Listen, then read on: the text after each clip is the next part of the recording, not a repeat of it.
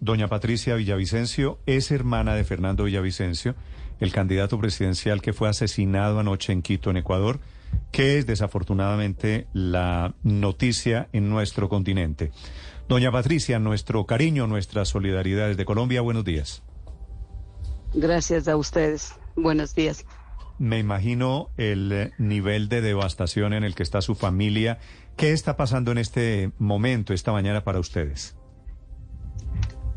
Nosotros como familia devastados ante tanta crueldad, tanta indiferencia, tanta inoperancia de este gobierno.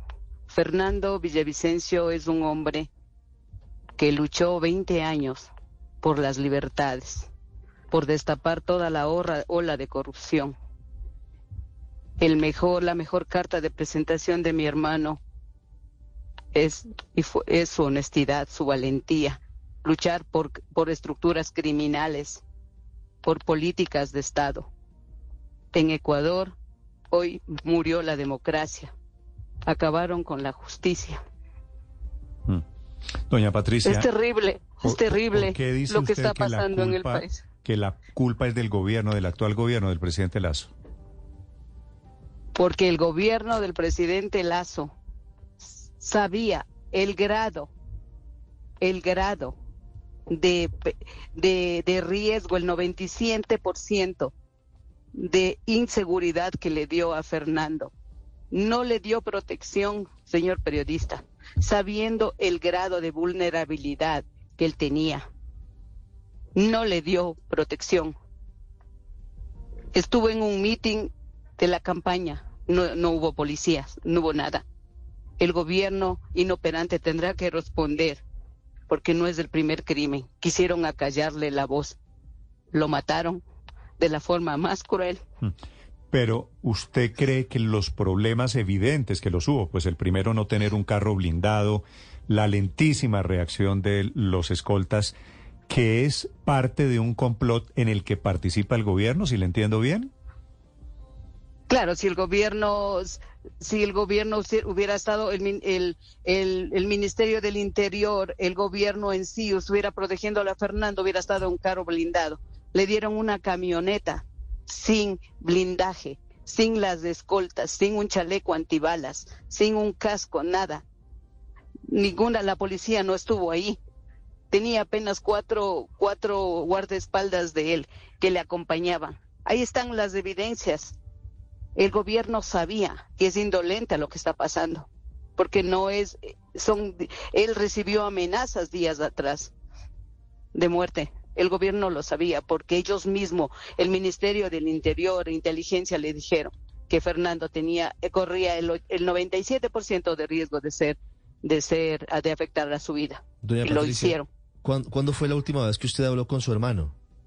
Yo estuve en el en el meeting, estuve atrás de él. en el evento, detrás de él. Estuvo en el evento, atrás de él. A una amiga mía, Patti Barragán, la dispararon en el en el hombro, no sé, pero le cayó desplomada. Y yo tuve que correr agachada y, eran las balas eran como como luciérnagas. Yo no sabía lo que pasaba, pensaban que eran pensaban que eran de esas luces así, pero pero no me acuerdo más. Yo me pude meter en un baño, nos metimos como 30 personas. No, terrible. Y estaba atrás, estaba atrás a unos 50 centímetros de mi hermano, le iba a abrazar. Y la frase que dijo el último momento en la tarima dijo, dijo, tocaron a mi, los que, los que tocan a mi familia lo tocarán, me tocarán a mí. Y yo lucharé y he luchado, a mí no me van a callar. Eso fueron las últimas palabras. Y todos ustedes ecuatorianos son mi familia aquí está, yo soy un hombre, un pedacito de tierra de cada Ecuador. Esa fue la frase. Y dijo, yo quiero estar hoy con mi familia. Fue terrible. Terrible, terrible y doloroso este relato, doña Patricia, que, que usted comparte con nosotros. La acompañamos en este momento tan difícil. Usted no salió con él de, la reunión, usted no salió con él porque se lo lleva la atrás de él porque yo le iba a dar un abrazo, pero estaban los dos o tres guardaespaldas, pero no eran la policía. La policía, en sí, la policía nacional debía estar escoltado y estar con un chaleco antibalas o un casco antibalas. No lo estuvo. Estuvo, como dijo ahí en el meeting, con su camisa llena de sudor, luchando, estando de un lado a otro, estando presente, levantando su voz y dando esa confianza para que el Ecuador sepa que está un líder que quería cambiar Doña, todo. doña Patricia, Que lo iba a hacer. ¿esos escoltas no le permiten a usted abrazar a su hermano? No, lo que pasa que está- yo estaba atrás, había mucha gente, Sí, le estaban sí. cubriendo, pero no era la policía, eran unos, unos que les, unos cuatro agentes que yo les vi y un morenito que está ahí. Pero mire, es una escolta realmente nada. Debía estar la Policía Nacional con ametralladoras y todo, no, sabiendo el riesgo. Eso ya fue, eso ya fue un complot. Sabían, todo lo planificaron. Y usted verá que todos tienen que salir a la luz. Ahí hay un Dios todopoderoso Nadie se va a burlar de Dios. Nadie se va a burlar de Dios. Y sí, insisto, y sí, insisto que esto se conozca a nivel internacional. Sí. Así es, señor. Sí, pues doña Patricia, lamento mucho eh, importunarla con, con estas preguntas, pero también entiendo que ustedes quieren dejar una constancia para la historia sobre lo que sucedió anoche. Usted, en, cierto nivel de intimidad que obviamente tenía con su hermano, con Fernando, ¿habían hablado de la hipótesis de que pasara lo que pasó? Fernando nos dijo a la familia, y era público, no solo a la familia, lo dijo en los medios. Lo dijo a Carlos Vera, al periodista de Ecuador. Lo dijo en muchos medios de, en la televisión, lo dijo. Que fue el última, una- unos días anteriores le amenazaron de muerte. Dos amenazas recibió en la provincia donde somos nosotros, en Alausí y en Esmeraldas. Recibió las amenazas. El gobierno sabía, sabía la policía del riesgo que corría Fernando. No solamente era la familia, era el, el todo el Ecuador. Sí. Ayer, ¿por qué no había policía, doña Patricia? Ayer, ¿por qué no había policía en el evento?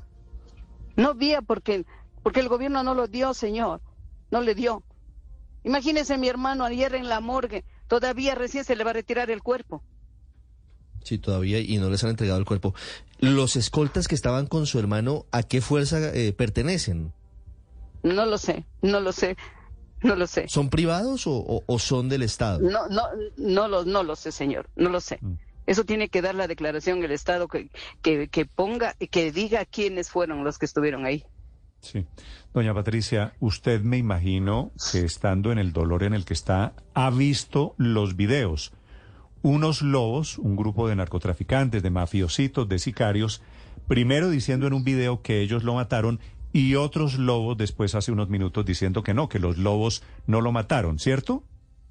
Yo no lo sé. El gobierno tiene que investigar. Yo no puedo dar esa respuesta. El gobierno tiene que dar, salir ante el mundo a dar las pruebas de que esto se haga justicia. Este crimen no puede quedar Sí, así. pero- y pero- nosotros, como familia, sí le responsabilidad eh, estamos al gobierno si algo llega a pasar con nosotros, cada uno de su familia. Sí, doña Patricia, le pregunto por los lobos porque su hermano, don Fernando, había sido muy duro y había hecho promesas contra ese mundo del narcotráfico. ¿Esos no son los candidatos naturales, los sospechosos naturales cuando hablamos del magnicidio de Fernando Villavicencio de anoche? Él ha denunciado la corrupción a todo nivel, a todo nivel, a niveles del Estado, contratos petroleros, ha denunciado toda la corrupción en todos los niveles del Estado, estructuras criminales, mafias y todo. Eso es público. No es una primera denuncia, lo hizo. Destapó la corrupción y lo callaron. Sí, usted tiene Los alguna, responsables. doña Patricia, ¿tienen ustedes en la familia alguna explicación? El carro en el que mataron a don Fernando anoche no era un carro blindado, ¿por qué? No, no señor, no era un carro blindado, era un carro, era una camioneta cualquiera.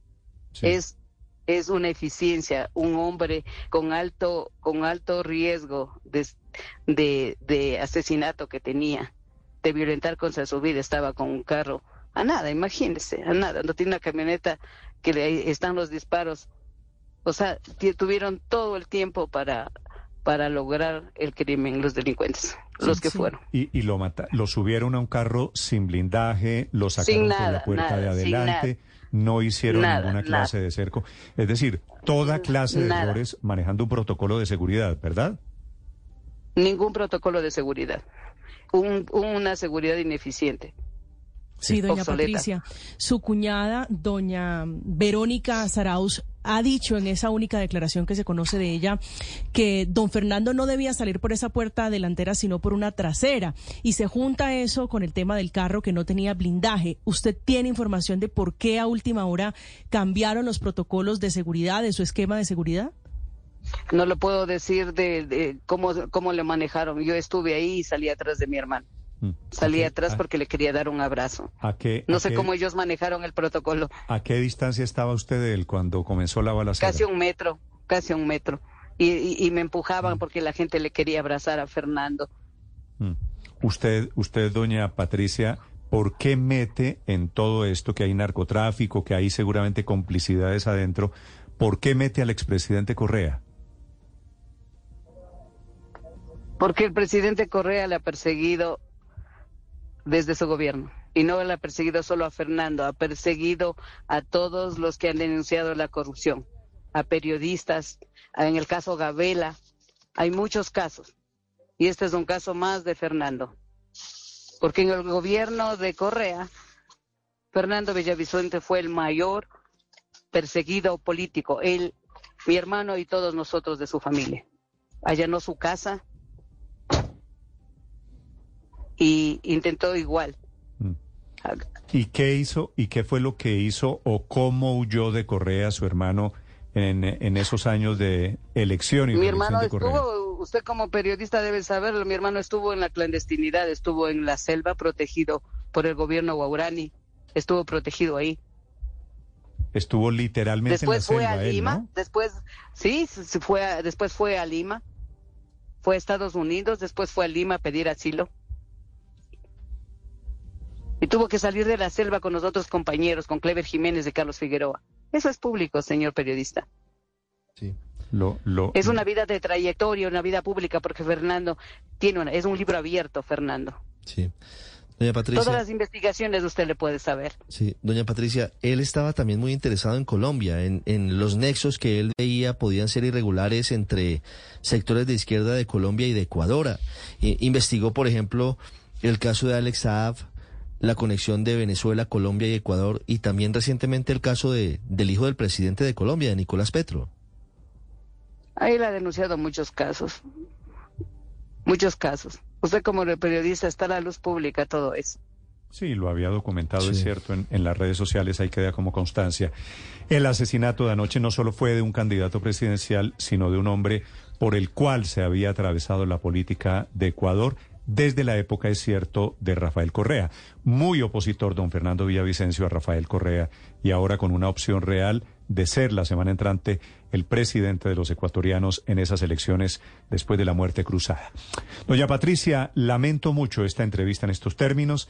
Les mando a ustedes, a la familia Villavicencio, un gran abrazo y la mejor de las suertes. Gracias. Que Dios le bendiga y recuerde mis palabras. Dios hará justicia, porque la justicia de los hombres no sirve. Dios hará justicia. Estás escuchando Blue Radio.